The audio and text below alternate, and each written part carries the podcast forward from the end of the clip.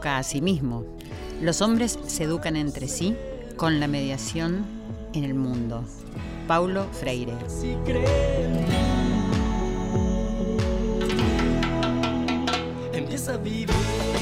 Muy buenas noches y bienvenidos a nuestra reunión de los viernes por la noche. Aquí, en nuestra casa, en Radio Nacional, la radio de todos, no solo en la República Argentina, sino también en cada rincón del mundo que quieran participar de este encuentro.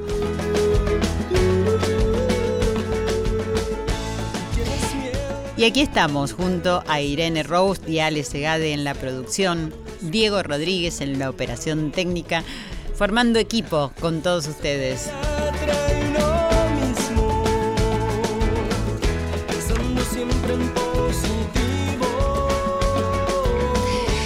Soy Silvia Pérez, acompañada de la voz de Joel Ansaldo en Yo te digo mi hermano y les damos la bienvenida para que pasen.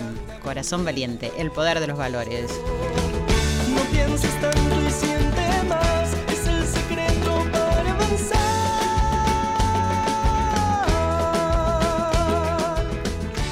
Muy buenas noches, aquí estamos querida familia del alma, reunidos en los estudios de Radio Nacional junto a ustedes del otro lado, que como sabemos es el mismo.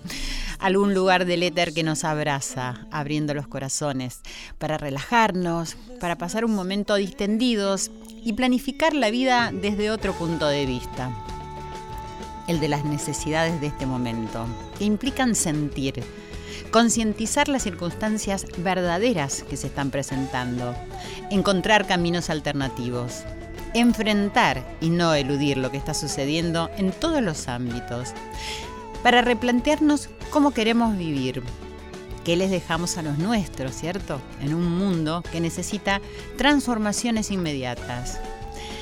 La nutrición, junto con la salud, y la educación, para mí, son los pilares básicos para sostener al individuo, para promover las sociedades y las naciones de forma armoniosa, con progreso y con bienestar. Así es.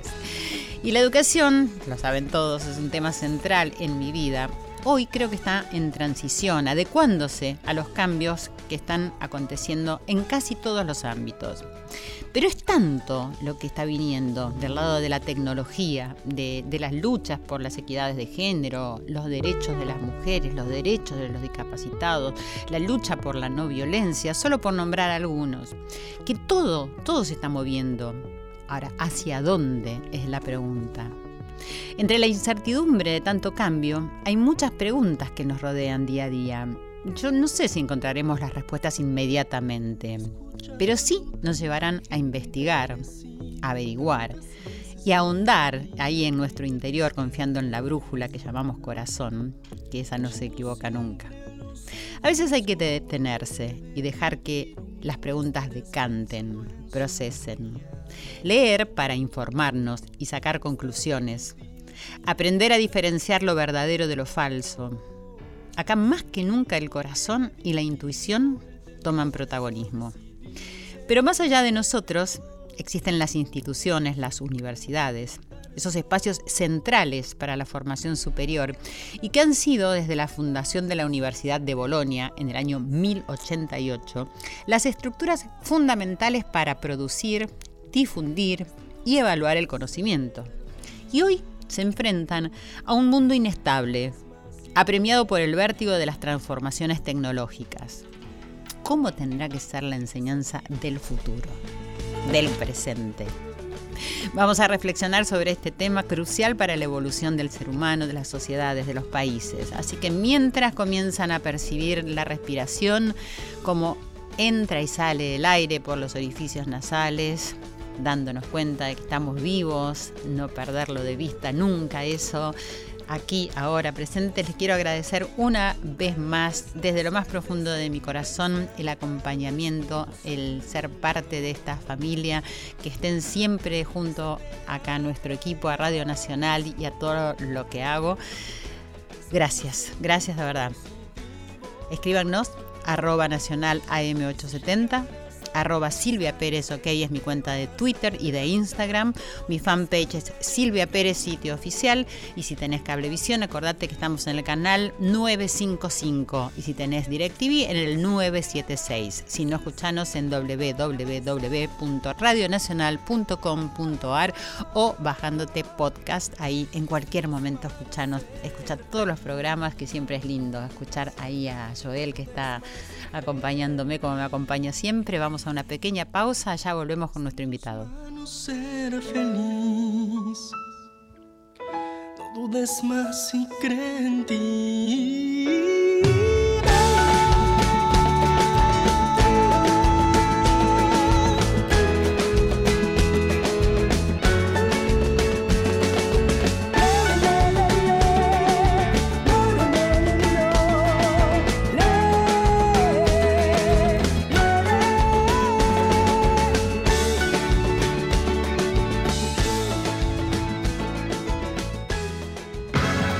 Corazón Valiente, con la conducción de Silvia Pérez.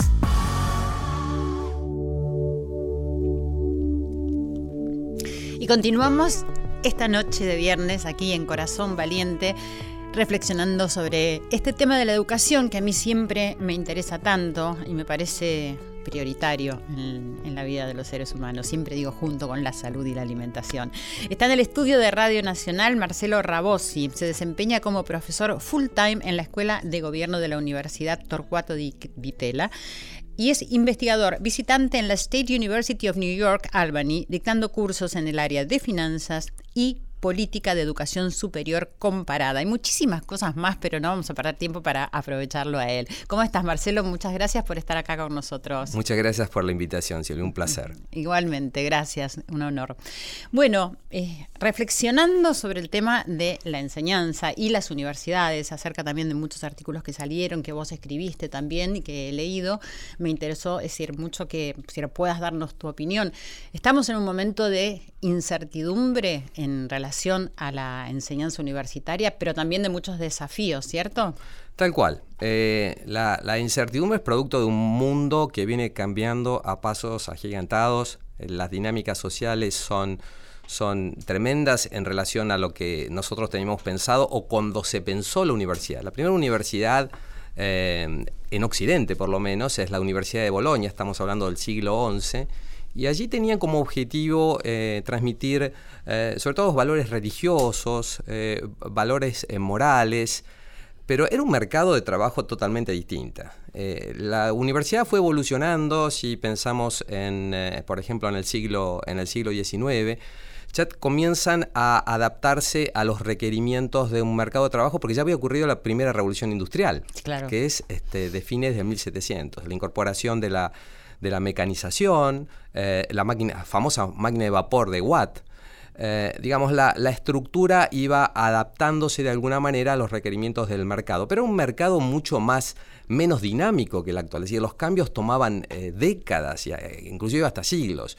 Después, la segunda revolución industrial, en la cual se incorpora eh, el petróleo, eh, la electricidad, el ferrocarril, eso requirió a, la universidad también cambiar su perfil y hacerlo más adecuado a, eso, a, ese, a ese nuevo requerimiento. Entonces la investigación comenzó a formar parte de la universidad. La investigación eh, estaba de alguna manera disociada de la universidad hasta que en Alemania, a mediados del siglo XIX, la Universidad de Berlín, la Universidad de Humboldt, incorporó no solamente la enseñanza, sino la investigación. O sea, el docente ya no solamente este, transmitía conocimiento, sino que lo creaba. Bueno, no sabía que era en ese momento ese cambio, claro, es, muy importante. Es, muy importante porque eh, ese, ese cambio hace que eh, los saberes se generen en, un espacio determinado, un espacio definido, y es el modelo que de alguna manera em, después se traslada a los Estados Unidos. Estados Unidos tiene una, una, característica que es eh, tener las mejores universidades del mundo, eh, en cuanto a investigación, siempre han sobresalido, y ellos han tenido esa, esa capacidad o esa mirada de pensar el país y atraer a grandes científicos del mundo, inclusive no solamente de Alemania, sino que de Argentina, y, del mundo en general. En la Argentina la primera universidad que intenta este, este proyecto de llevar la investigación es la Universidad de La Plata. O sea, la UBA se había creado en 1821, pero eh, tenía una mirada más eh, de corte, de lo que denominamos profesionalista. O sea, el famoso, este, em, la famosa obra de Florencio Sánchez de Mi hijo el doctor, o sea, formar básicamente abogados y médicos. Claro. Esa era la gran aspiración de la clase media. Profesional. El profesional. Sí, sí. Eh, la Plata, la Universidad de La Plata no, comienza con todo este proyecto de llevar la investigación a la universidad, eh, inclusive contrata eh, a investigadores alemanes, etcétera, se desarrolla el, observatorio, etcétera, etcétera. Eh, pasamos a principios de los 60 a la tercera revolución industrial, que es la irrupción del Internet, de la tecnología, de las comunicaciones. Y ahí la universidad comienza a incorporar nuevamente algunos cambios que es el trabajar en red, comenzar a integrar los conocimientos a través de, eh, los sistemas, a través de las computadoras, a través de la, de la, de la capacitación de los alumnos para un mercado de trabajo pensando en lograr una mayor competitividad de los países. Ahí ya se empieza a complicar un poco porque también se tienen que capacitar los docentes, ¿cierto? Al aparecer esto tan nuevo y tan diferente. Eso es un cambio muy, muy acertado, digamos, o, la, formulación que vos haces es muy acertada. Digamos, hay una tensión entre el viejo profesor que eh, la, piensa eh, desde una especie de púlpito, la cátedra, eh, donde los alumnos son sujetos pasivos y el, y el docente dicta y transmite su conocimiento. La cuarta revolución industrial, que es por la cual estamos pasando ahora, que es la, revolución en la cual se incorpora eh, la, eh, por ejemplo, la inteligencia artificial. Claro. O sea, la capacidad de las propias máquinas de aprender, de, de, resolver problemas. Y entonces ya el rol del docente forma parte más de una especie de eh, facilitador, de mediador entre el alumno y el conocimiento. Mm. Eh, ordena, eh, dirige en el sentido de que orienta. O sea que el proceso de enseñanza cambia absolutamente. El proceso de enseñanza cambia y el gran problema, Silvia, es que muchas de las universidades todavía no han cambiado y se resisten al cambio. Entonces, ¿cómo incorporar estas, estas nuevas particularidades? Hay una que es eh, muy, eh, muy interesante que se denomina clase invertida. La clase invertida es donde en realidad el que está generando conocimiento es el alumno y el profesor interactúa dentro de ese proceso. O sea que en algunos momentos el docente toma parte de alumno y el alumno ah. de profesor. ¿Y eso se está llevando a cabo? eso se está llevando a cabo pero depende nuevamente de eh, si el docente está capacitado y está dispuesto a aceptar ese cambio. Eh, las universidades tienen una particularidad que no se da en la educación primaria y secundaria.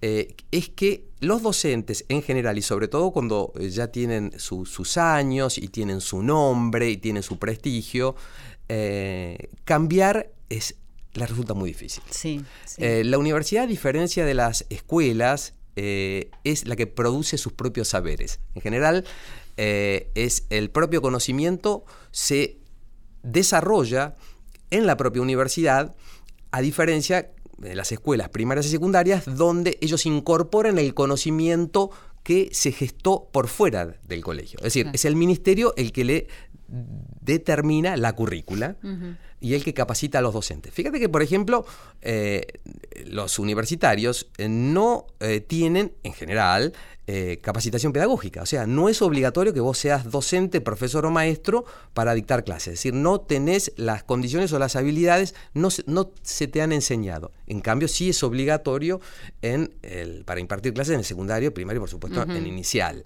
Sin embargo, hoy, es decir, esa resistencia a este cambio de determinados docentes que ya tienen muchos años de experiencia, es decir, es inevitable, porque pues, no hay posibilidades de que, no puedan eh, acceder a ese cambio porque no podrían integrarse a lo que está viniendo. Mira, eh, yo creo que no, que es inevitable. Eh, en general, hoy se utiliza mucho lo que se denomina la, modalidad virtual, la modalidad de distancia, que es un fenómeno muy interesante y ahí hago un, pequeño paréntesis para, para una cuestión que hace a la integración, que hace a, las, a satisfacer necesidades de poblaciones que están muy alejadas de la universidad. Por ejemplo, suponete eh, que estamos en, Río Negro. Eh, una, un territorio, una provincia con 300.000 kilómetros cuadrados, que sería equivalente a un país europeo, y tiene 250.000, 300.000 habitantes nada más. O sea, si vos instalás más de una universidad, eh, no tenés prácticamente población para, eh, exactamente, para, para cubrir las vacantes. Suponete, abrís en Río Negro um, una segunda, existe una universidad ahora que se, se, fundó este, en 2007, ¿sí? Eh, pero querés poner una segunda universidad porque tenés este, algunos alumnos que están a 500 kilómetros de distancia o 1000 kilómetros de distancia y, vas, y ellos necesitarían estudiar o sus preferencias van por la medicina. Abrís ese espacio académico. ¿Y cuántos alumnos ¿Para cuántos? Claro. ¿Para, para, dos, para dos personas, tres, cuatro. La educación a distancia este, estaría solucionando estos problemas de equidad y de, y de acceso. Exacto, eso te iba a decir, de acceso, porque decir, cuánta gente que no podía ahora tiene la posibilidad de estudiar gracias a, estos cursos, a estas enseñanzas que hay eh, online, ¿cierto? exactamente, y eso significa que los profesores se puedan adaptar este, a este tipo de modalidad. Eh, digamos, entonces no solamente es una cuestión de eh, que el, propio mercado te está empujando, sino un tema que a vos te, te importa mucho, que es la cuestión de integrar, la cuestión de equidad, la la, cuestión de poder satisfacer las necesidades de las personas en, su formación. Sí, y bueno, en relación a eso, em, pues, leí algo que vos hablabas de, si retitulando alumnos holísticos, que quiero que hablemos eh, específicamente de eso, pues para mí es, es una convicción, ¿no? que la, educación tiene que ver con eso, con formar personas, además de toda la formación académica. Y me parece que en el mundo actual está imponiendo también un poco eso que anteriormente no se tenía tanto en cuenta. ¿Y qué es lo que se tienen que replantear eh, las universidades como primera medida? Y, si está incluido esto del alumno holístico. Mira, eh, es un punto central, absolutamente central. Eh, las, las, particularidades del alumno del siglo XX, comenzamos hablando desde, desde, digamos, desde la universidad medieval, hicimos un pequeño recorrido. Pero sí, buenísimo. Claro, porque ayuda a entender mucho dónde estamos parados, porque hay como tanta vorágine de decir, como que uno no sabe de dónde vino tanta información, tanta velocidad, tanta cosa, y hiciste un resumen donde uno puede ver claramente qué es lo que fue sucediendo y eh, que llegamos hasta acá. El, el tránsito a lo largo de la, del tiempo y que en cada momento la universidad fue satisfaciendo las necesidades de ese momento. Por eso es, es, una entidad de las más antiguas del mundo y que se tiene que ir adaptando. ¿Y hoy le es más difícil a la universidad poder satisfacer las necesidades del momento? ¿Son medias este, dudosas las necesidades?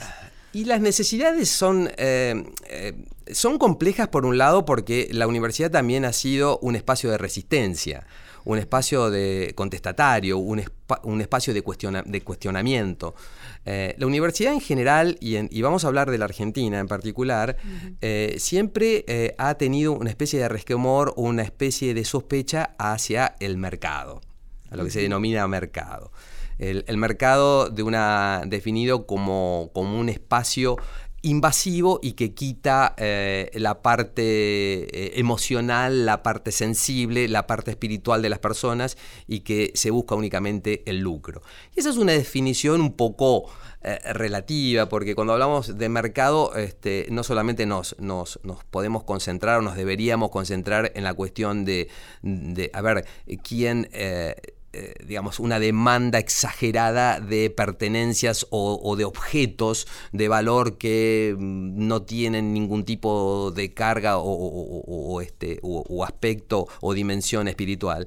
El mercado también es eh, aquel que eh, la gente ofrece sus habilidades, sus necesidades, eh, su, disponibilidad, eh, haciendo que él mismo le ofrezca un espacio para poder transar lo que, lo que tiene, desde, no sé, desde un curso de pintura, desde, un, desde un curso de meditación, desde eh, un, médico que ofrece sus servicios a la sociedad. Eso es el mercado también. Claro que sí. Y entonces ahí hay una especie de tensión eh, en la definición de mercado. Y, uno de los problemas de la, universidad actual, eh, o por lo menos en la Argentina, o muchas de la Argentina, es que hay una, una, resistencia a esa, a esa mirada. Es más cuestionadora que adaptativa. Mm. Eh, y, cuestionar está muy bien, porque la universidad está para cuestionar el statu quo, porque en definitiva no, no, es un espacio que debe ser complaciente con, la, con, lo, con el statu quo, como decía recién pero tampoco aislarte y tampoco este, el cuestionamiento por una cuestión ideológica, sino que tiene que estar fundamentado en algo, en algo real. Em, vos me preguntabas primero esa, esa, esa visión holística, eh, creo que habíamos utilizado esa palabra. Em, y, yo había dicho que el cambio, el cambio más grande eh, desde el siglo XX, eh, ahora ya entrado en el XXI, es que los saberes y las competencias de los alumnos que después van a trasladar al mercado de trabajo, nos concentramos en ese aspecto, en el mercado laboral, va a ser uno en donde eh, los conocimientos específicos de su propia disciplina, suponete que se te formase en administración de empresas o un contador, o un sociólogo, eh, los conocimientos específicos están muy bien, forman parte. Pero la otra cuestión que se denomina en la literatura habilidades blandas o soft skills, el término inglés, es, eh, tiene que ver con cuestiones de em, autoestima, satisfacción, capacidad para trabajar en grupo, en equipo, capacidad para poder liderar, capacidad para eh, ser creativo.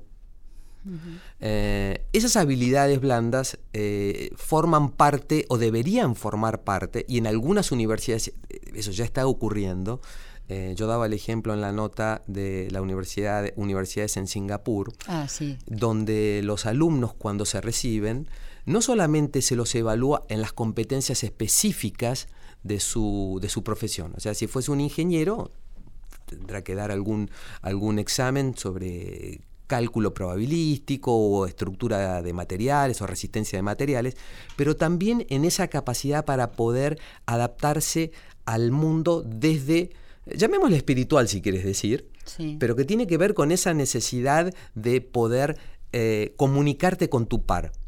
de poder pensar en conjunto y sobre todo una cuestión que es la multidisciplinariedad es decir, un conocimiento que vaya más allá de eh, saber cómo, eh, o sea, no basta. ¿Cómo desarrollar tu profesión? Más allá de desarrollar lo específico que compete a la profesión que elegiste. Exactamente. Podrás ser el, el, ingeniero que atornilla un tornillo de la manera mejor y correcta, pero si no tenés capacidad para poder integrarte al grupo en el cual vas a estar trabajando, en el cual vos estás ofreciendo tus competencias, es muy difícil que puedas adaptarte a los cambios. Eh, hay, unos, hay unos números muy, muy... eh, si, si estoy charlando demasiado de... Para eso viniste, para contarnos todo lo que sabes. sí, sí, sí, no. Vos sabés que tengo ah, eh, este, un grupo de WhatsApp y a veces me cuestionan, dice, Marcelo, nos mandás mensajes de 20 minutos. Ah, eso es mortal. Pero lo que tenés que hacer es fraccionarlos. O sea, Es- es- estoy, estoy aprendiendo. Claro, porque así la gente escucha uno, este, le interesa después escucha el otro, escuchan lo mismo de los 20 minutos. Pero es- es cierto. Creo que es así, creo. Es cierto. Viste que es, es eso, vamos aprendiendo unos de otros cuando que nos van pasando las mismas cosas. Es- Lo importante es no enojarse, lo importante Sí. es, es poder este, escuchar a todo el mundo y saber que uno comete error- errores permanentemente. ¿no? Y, y también, eh, que creo que lo decías, lo mencionabas en algo de todo lo que escribiste, que escribiste tanto, pero he leído bastante, decir, tener la capacidad de ir aprendiendo continuamente, ¿no? Algo así. Exactamente. Porque el mundo nos está decir, proponiendo eso. Es decir, eh, aparecen cosas y uno mismo va descubriendo diferentes cosas, pero el de al lado también te cuenta dificultades y cosas que fue aprendiendo que decir, se van integrando. Eso me pareció como muy interesante porque es lo que está sucediendo y al ponerle un nombre o es decir, a concientizarlo, es más fácil, te sentís un poco más cómodo, ¿no? La universidad o, o los espacios de, de- de aprendizaje, de enseñanza y de aprendizaje, en el caso puntual de la universidad, eh, no pueden ser lugares sectarios. Eh, tienen que estar integrados. Eh, déjame que, te haga un poco un, panorama de lo que está ocurriendo en la Argentina, porque tal vez se va. Vamos a poner en contexto un poco lo que, lo que estuvimos diciendo hasta ahora. La Argentina tiene alrededor de 120, 125 universidades y alrededor de 2.000 institutos terciarios. Los terciarios son donde se forman la gran mayoría de los docentes primarios y secundarios. A- alrededor de, son 900.000 alumnos en esos 2.000 institutos. Son medio millón que está siguiendo la carrera docente y este, 400.000 son técnicos. Por otro lado, la universidad, estas 120, 130, eh, te explican casi 2 millones de, de alumnos. Eh, en general, esos dos sistemas están bastante poco articulados entre sí. O sea que este, hay una disociación entre el mundo universitario y el mundo terciario no universitario, que es un problema, es un error, Claro. porque el conocimiento es un proceso continuo, como vos recién lo decías. Hay, un, hay una frase en inglés, es el famoso lifelong learning, o sea, estudiar a lo largo de toda tu Toda vida tu vida, eso sí. permanentemente. ¿Y sabes lo que pasa, este, Silvia? Eh, la Argentina tiene una tasa de graduación del secundario muy baja. Ujú. Eh, el, alrededor de, eh, sí, casi entre 4 y 5 chicos eh, de cada 10 no termina el secundario. Cuando vos mirás la estructura del mercado laboral en la Argentina, eso se reproduce. El 55% de los trabajadores actuales en la Argentina tiene únicamente estudios o primarios o secundario incompleto. Lo comparamos con un mercado desarrollado, con un país desarrollado como los Estados Unidos, ahí tenés que el eh, 27% de los trabajadores no ha completado el secundario. O sea, en la Argentina hablamos 54%, 52%. Estados Unidos 27%. Ahora, ¿qué es lo que pasa con esto? Hay estudios que te muestran que la capacidad o la probabilidad de que vos continúes formándote de manera formal, cuando hablamos de capacitación formal es porque vas a, o- o a un terciario o porque vas a la universidad o porque fuiste a la escuela. La informal es el conocimiento que vamos adquiriendo a través de la- las re- relaciones que vamos haciendo con nuestros pares. O sea que podemos aprender en el lugar de trabajo, podemos aprender a través de, de internet o un amigo que nos explica cómo hacer al- eh, las cosas. Y de estos cursos que hablábamos, es- también ¿no? que hay muchos cursos ahora online donde Es- mucha gente que no ha terminado el secundario. Exactamente, exactamente. Donde le- les enseñan un oficio, no Sí. importa que no, es un diploma, Sí. no, es un, no es un título, pero este, le está adquiriendo lo que se denomina eh, capital humano. Ujú. Eh, la probabilidad de seguir formándote, formal o informalmente, cuando eh, no tenés estudios universitarios, disminuye en un 40% en relación a quien tiene formación universitaria. O sea que el universitario en general, o el que terminó el terciario en general, tiene, tiene una propensión a seguir capacitándose, Claro. Aunque sea de manera informal, como vos bien Sí, sí, dijiste sí. en estos cursos, formalmente o informalmente. Quienes no la probabilidad de que se sigan formando es mucho más baja. Entonces, la brecha entre los que estudian y los que no han tenido acceso a, a estudios superiores cada vez se va agrandando más. ¿Qué debería pasar para que eso cambie? Uy, esa es la pregunta más complicada que, Sí, uno puede... sí, sí, sé que es complicado, pero bueno, digo, a- a- a- una mirada tuya. Una mirada mía. Bueno, yo, eh, digamos, uno siempre tiene alguna, alguna utopía, pero las utopías Sí. no, no son este, incumplibles, No. eh, sino que es una mirada aspiracional, pero que parte de ella tiene, tiene necesariamente que en algún momento eh, dar luz. Eh, yo creo que en el sector universitario eh, necesitamos una reforma muy grande en cuanto como está, eh, perdón, en el, el sector terciario. Cuando hablo de terciario, ahora me voy a referir de manera comprensiva tanto a la universidad como a los institutos de formación Sí. terciario. Yo creo que ahí tiene que haber una integración muy grande entre ambos mundos. Son dos mundos muy separados.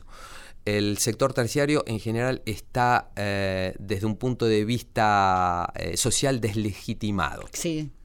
O sea, te dice, bueno, ¿qué estudio seguiste? Bueno, no, no, no me da, escuchá lo que voy a decir, no me da la cabeza para estudiar, que es un, un disparate. Sí. Entonces, bueno, voy a ver algún curso corto. Sí, sí, Bueno, mucho se dice eso. Exactamente.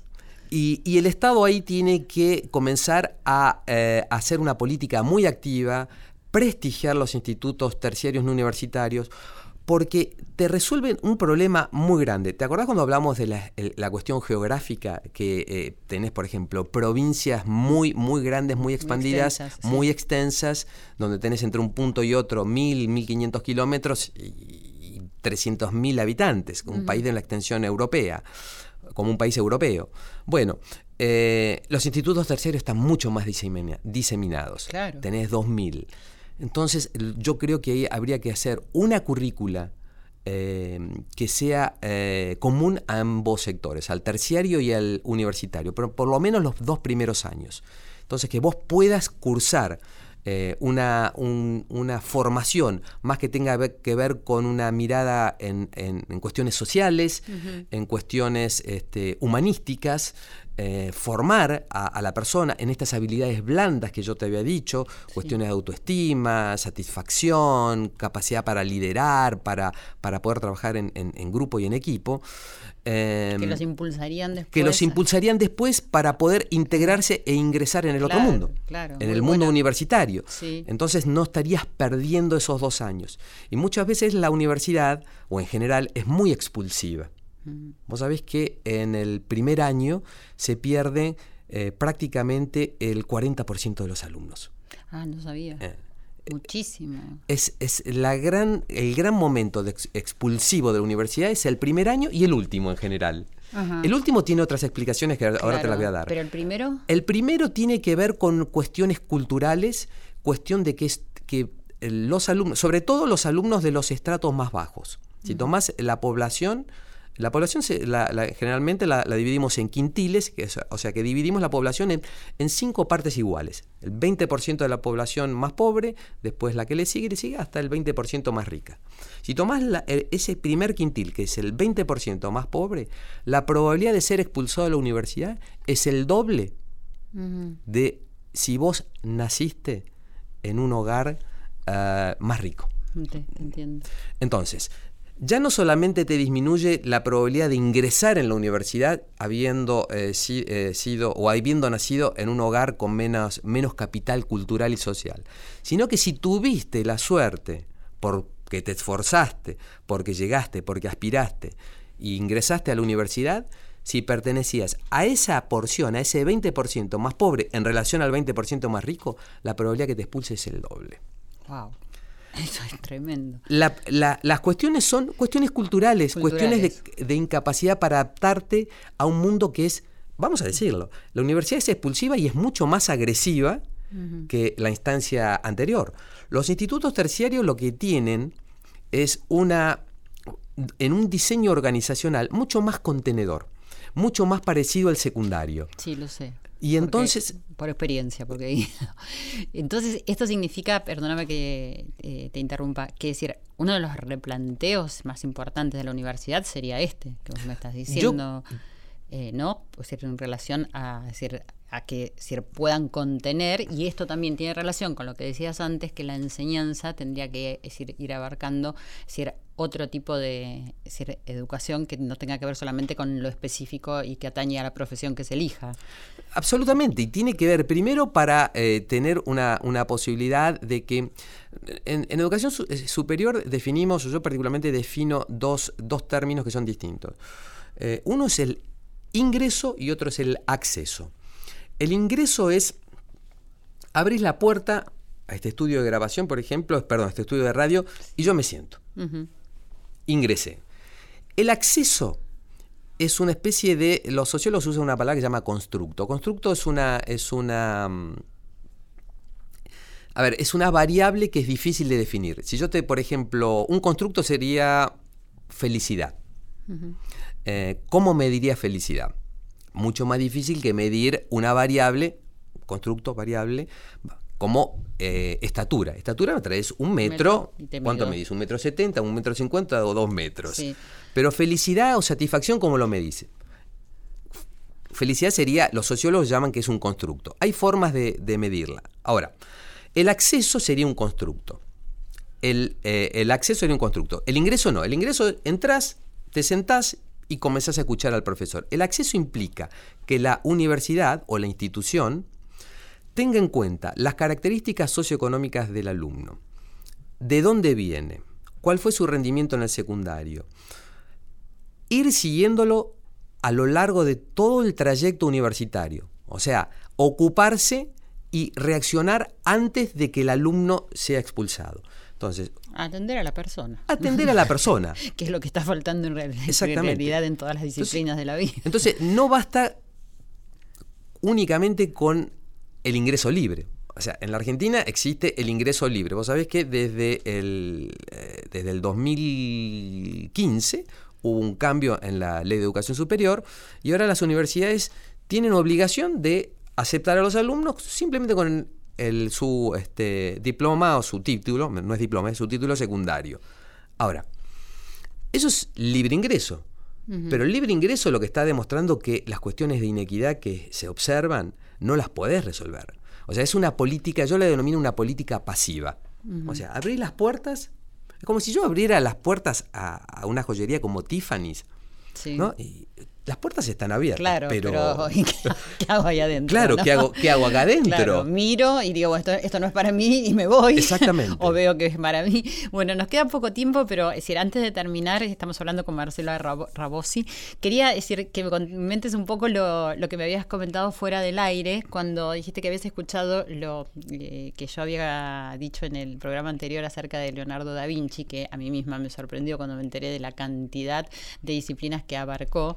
Es decir, y cómo era posible antes, no existiendo las universidades ni toda esta enseñanza, es decir, en relación a lo que está pasando hoy en día, que me pareció lindo lo que decías. Sí, eh, el, conocimiento en la época de Leonardo, en el, eh, digamos, toda la época del Renacimiento, tan, tan maravilloso y estos personajes. En el caso de Leonardo, viste, estamos, habíamos hablado, no solamente era un inventor genial, un, pintor, mm. sino que hasta tenía sus propias recetas de cocina.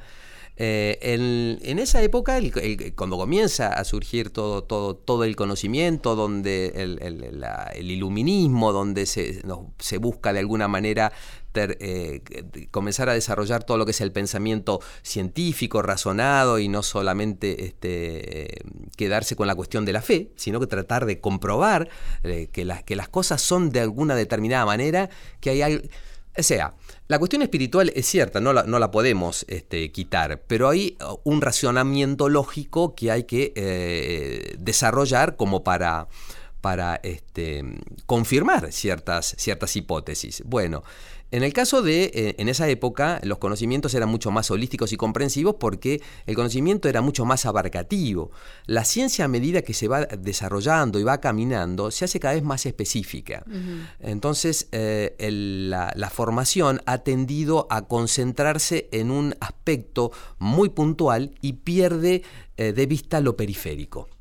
Y eso actualmente, a diferencia de lo que ocurría en la época de Leonardo, es que hace personas con una mirada eh, demasiada, eh, demasiado eh, centrada en un aspecto y pierde de vista los elementos que influyen, que impactan y que tienen una influencia muchas veces más importante que el propio objetivo mismo.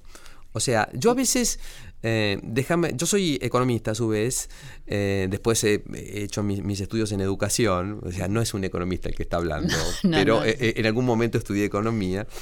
en general lo que yo veo es, y déjame que, pase a lo que está ocurriendo un poquito en la Argentina, no voy a dar recetas porque las recetas las daba Leonardo en una época, pero eran, eran culinarias. Puede ser la tuya, cada uno tiene puede ser su receta. este, pero Específicamente, a veces eh, escucho algunas em, recetas como, para solucionar los problemas que se concentran demasiado sobre el problema como si fuera monocausal, o sea, hubiera una sola situación que provoca este, este fenómeno. Y a, veces a los economistas les digo, ustedes este, se concentran demasiado en la economía. Claro. Ustedes no están mirando todos los factores que influyen, porque en definitiva lo que la economía trata de explicar es la conducta humana o la racionalidad humana ante una determinada situación. Totalmente. Y entonces si pierden de, vista eso, eh, ocurre lo que está ocurriendo. Eh, por eso las recetas de manual, y para el caso argentino, no funcionan tampoco. Claro, claro. Eh, digamos, hay, hay, algo más específico, es, detrás de todo está el ser humano. O sea que el gran desafío es ese. Es decir, considerar que detrás de todo está el ser humano para que esté a la par de todo, ¿no? Eh, en vez de estar detrás. Absolutamente. Bueno, me parece maravilloso. Me, encantaría seguir hablando. Vas a volver. ya te estoy comprometiendo acá en el aire porque ya me dicen que no tenemos más tiempo. Estamos hablando con Marcelo Rabosi, que además es economista, es profesor full time en la Escuela de Gobierno de la Universidad Torcuato Di Tella, es investigador, visitante en la State University of New York, Albany, y también dicta cursos en el área de finanzas y política eh, en temas de educación superior comparada, entre otras cosas. Escribe muchísimas, eh, muchísimos artículos en La Nación súper interesantes de lo que hemos podido hablar algo, pero reflexionamos juntos que me gustó mucho. Te agradezco muchísimo y, queda mucho más por seguir eh, charlando. Gracias a vos por la invitación, la pasé muy bien, así que te voy a aceptar si este, me, me invitas con mucho gusto. Totalmente, bueno, gracias, ya, estamos comprometidos los dos. Muchas gracias, ya volvemos. Silvia Pérez en la radio de todos. Corazón valiente.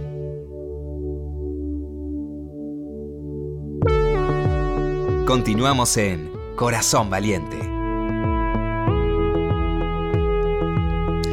Estamos, corazones valientes, reflexionando sobre este tema tan importante de la enseñanza, la educación, lo que pasa en la actualidad.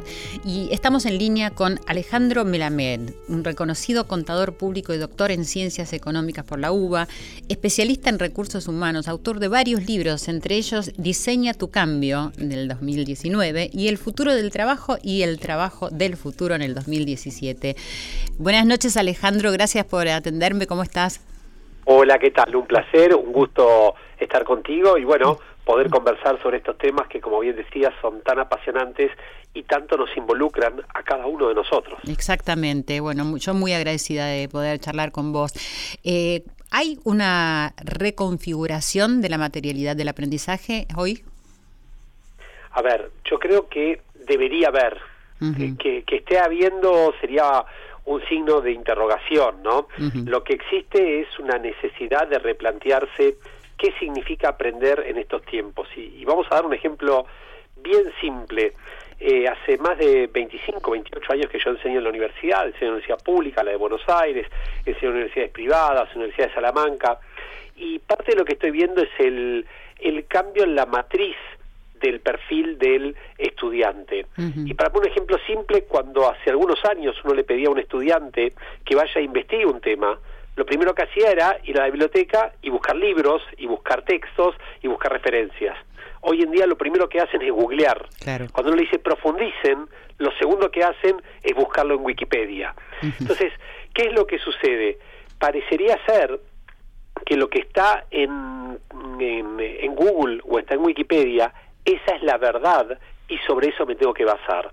Ahora, a partir de esto, también empieza a emerger un fenómeno que es extremadamente interesante y es que el alumno en muchos de los casos sabe más que el docente. Entonces también se replantea cuál es el rol del docente en la educación del siglo XXI.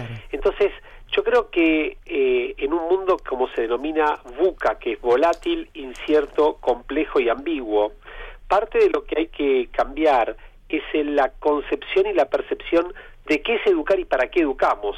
Un dato que da el Foro Económico Global dice que el 65% de los niños que están en escuela primaria van a trabajar de cosas que ni siquiera fueron inventadas. Entonces, muchas la pregunta es, lo formo para el trabajo, pero ¿para qué trabajo lo formo? Y ahí está, creo, el desafío, ¿no? Claro, una incertidumbre muy grande y, para dónde se, se, dirige la enseñanza, si ni siquiera sabemos. Yo creo que es, este, eh, tal vez iría un paso más atrás, que es cuál es el propósito de la enseñanza. Y yo creo que eh, hay dos o tres aspectos que, a mí me gusta siempre focalizar y, el primero tiene que ver con tratar de comprender que la educación tiene que estar basada en valores.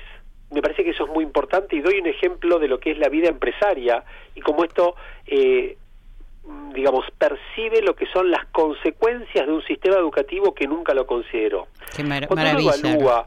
Eh, empresas que crecieron muchísimo en el mundo y que hicieron muchísimo dinero y que fueron denominadas, entre comillas, exitosas, mm. y después generaron catástrofes enormes, y hablo del caso Enron, el caso Odebrecht, o muchas de las eh, organizaciones que estuvieron involucradas con los famosos casos de los cuadernos acá, entre muchísimas otras, podemos hablar de la FIFA, de la Conmebol, es decir, hay de múltiples áreas.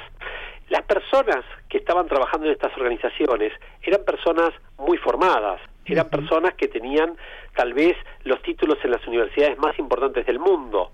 Sin embargo, generaron un desastre económico, financiero, que estaba basado en otro desastre, que para mí es el que hay que trabajar, que es el desastre moral. Entonces, parte de lo que la educación, y esto siempre les digo, yo enseño en, en económicas, ¿no? Y los chicos que están por recibir de contador, les digo, a ver, ustedes van a ser contadores, y el título de contador tiene que ver con una responsabilidad social que tienen que asumir, porque si cuando vos firmás te pagan por eh, tratar de, de, aseverar que lo que dice ahí es verdad, vos no podés poner cualquier cosa.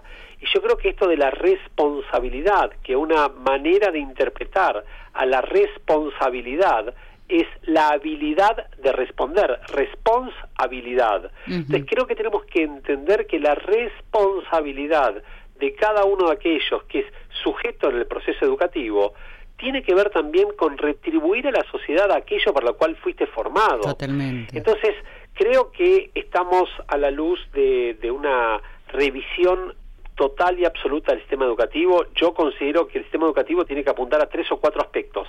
El primero son los valores, que es fundamental. El segundo, a generar experiencias significativas, porque uno a largo plazo se termina acordando no de lo que le dijeron, sino aquello que experimentó. Que vivieron. Cualquiera de nosotros se va a acordar mucho más cuando hizo una investigación de un tema que cuando leyó 800 libros sobre determinado tema. Pero por otro lado, creo que también la escuela, la, eh, las universidades, las instituciones educativas, tienen que empezar a comprender que parte del rol es enseñar a aprender a aprender. Y ahí está un desafío aún mucho mayor. ¿Por qué? Porque como todo lo que va a venir todavía ni siquiera fue inventado, todos nosotros tendremos que convertirnos en aprendices de por vida. Entonces, así como hoy hacemos muchas cosas que jamás nos hubiéramos imaginado hace 10 o 15 años, dentro de 15 o 20 años estaremos haciendo cosas que ni siquiera esas categorías entran en nuestra cabeza. Vamos a un ejemplo bien simple para que lo comprendamos. A ninguno de nosotros se nos ocurriría hoy, diría, no solo trabajar, sino casi vivir sin un teléfono celular inteligente. La mayoría de las personas, y esto, eh, digamos, recorta todos los niveles socioeconómicos, todos, todos, todos, tienen acceso hoy a lo que es la tecnología móvil. Ahora, esta tecnología hace solamente 10 u 11 años no existía.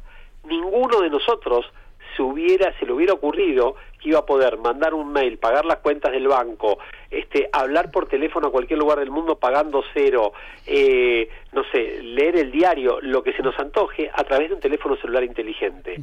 Hace 13 años, cualquiera de nosotros para mandar un mensaje de texto, lo que hacía era apretar varias veces cada tecla para que figure una sola letra. Y cada mensaje nos lo cobraban y medíamos cuántos mensajes enviábamos. Ninguno hace 13 años hubiera pensado que iba a poder sacar las fotos que saca con su teléfono celular gratis y subirlas a las redes. Entonces, ¿por qué digo todo esto? Porque me parece que no estamos preparados para lo que viene y proyectamos que lo que va a venir va a ser una copia de lo que está sucediendo hoy. Y me parece que la historia nos está demostrando que es totalmente diferente lo que viene. Entonces, ¿qué tenemos que tener? Agilidad, flexibilidad, adaptabilidad, capacidad de, de, ser empáticos, capacidad de adaptarnos a las situaciones, capacidad de aprender rápidamente nuevas tecnologías. Eso creo que es lo que nos tienen que educar y yo no sé cuántas escuelas están trabajando en esta dirección. Y de integrarnos también, ¿cierto? De poder estar aprendiendo uno del otro, y porque uno descubre una cosa y el, otro le ayuda y decir, trabajar en equipo me parece que es bueno, importante. absolutamente. Esto, el otro día leía un, un autor de, la Universidad del MIT, que es una de las personas más brillantes, decía que la próxima revolución no va a ser tecnológica, sino va a ser la manera como colaboramos precisamente lo que decías vos, ¿no?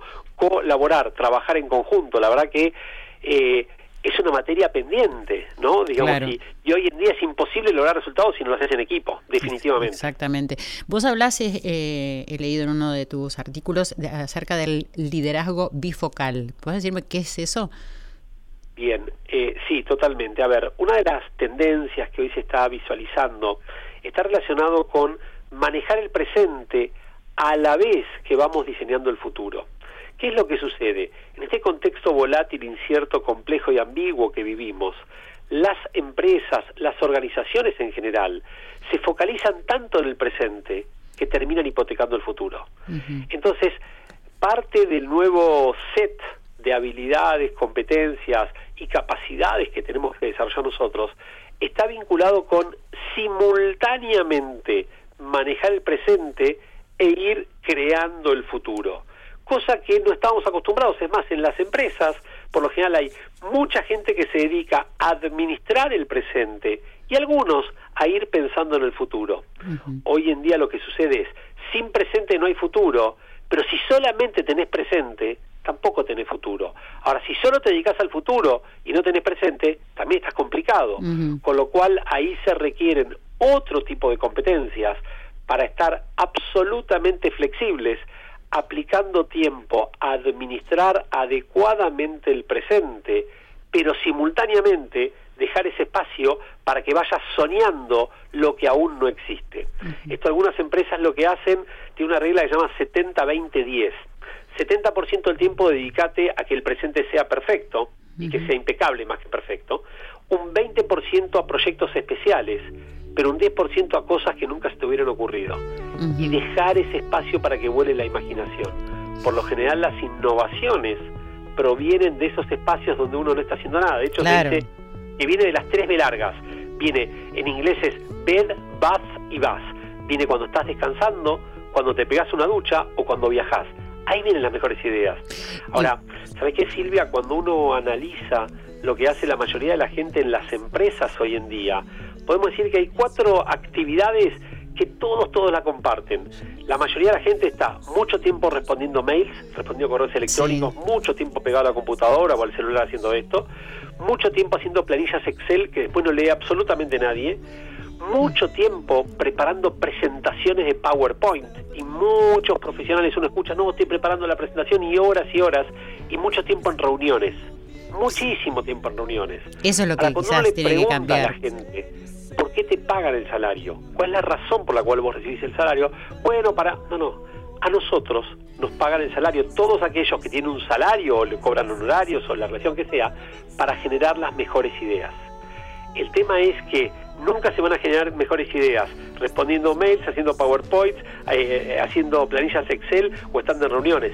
Las mejores ideas cuando se generan a la tarde, a la noche, en el fin de semana, de la gente dice, ¿por qué trabajo tanto? Y porque tenés que tener ese espacio para reducirte. Ahora, si estás en tu oficina sentado, sin hacer nada, mirando al techo, dicen, esta persona no está trabajando.